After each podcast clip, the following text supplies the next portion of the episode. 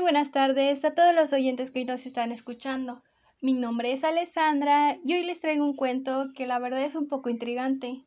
Nos deja una reflexión magnífica que estoy segura de que la mayoría está muy ansioso de escucharlo. El cuento que escucharemos a continuación se llama Eso sí, y su autor es Pedro Subizarreta.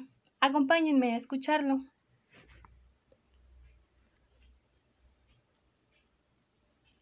El cholito se muere, el cholito se va.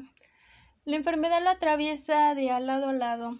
Cinco años tiene, cinco escasos años, y la vida ya lo quiere dejar.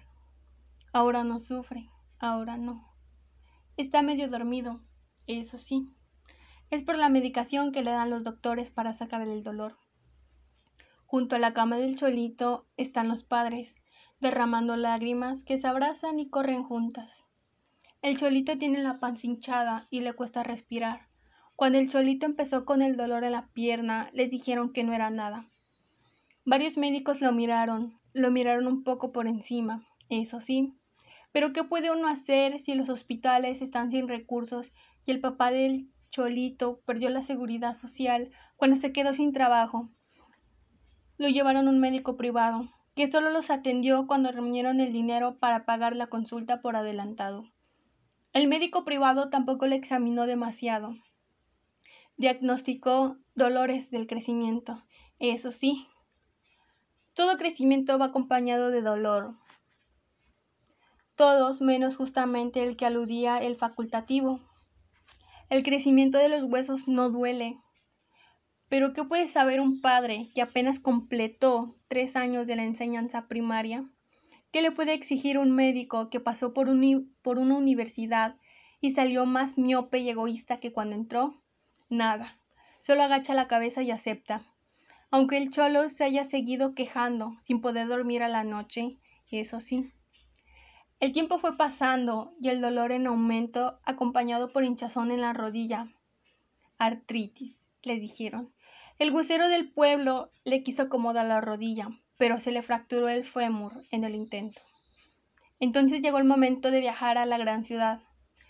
El cholito en un grito con cada cimbornazo del autobús, el viaje largo, la llegada a Buenos Aires con su multitud anónima hirviendo en la terminal de ómnibus, finalmente llevaron al cholo al hospital grande.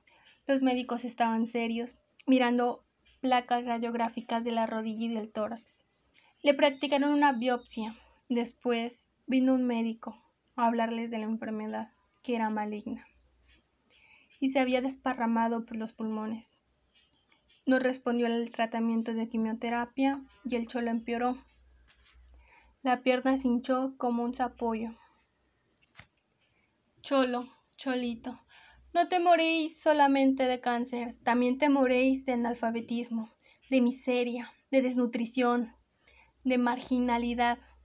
Temuréis de injusticia, temuréis de deuda externa, temuréis de anonimato, temuréis de tan pequeño, temuréis aplastado en las vías del desarrollo, temuréis de intereses ajenos, temuréis de externo a sur, temuréis, eso sí.